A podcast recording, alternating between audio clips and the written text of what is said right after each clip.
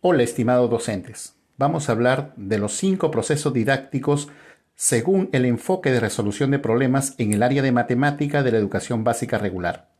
1. Familiarización con el problema. Los estudiantes responden a preguntas y repreguntas sobre el problema planteado, dando evidencia de su familiarización. 2. Búsqueda y ejecución de estrategias. Los estudiantes indagan, investigan, proponen, seleccionan y desarrollan una o más estrategias de solución para resolver el problema propuesto.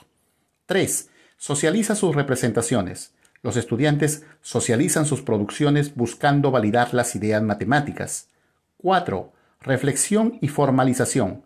Los estudiantes reflexionan sobre el proceso de resolución y se formalizan los procedimientos, nociones o conceptos matemáticos.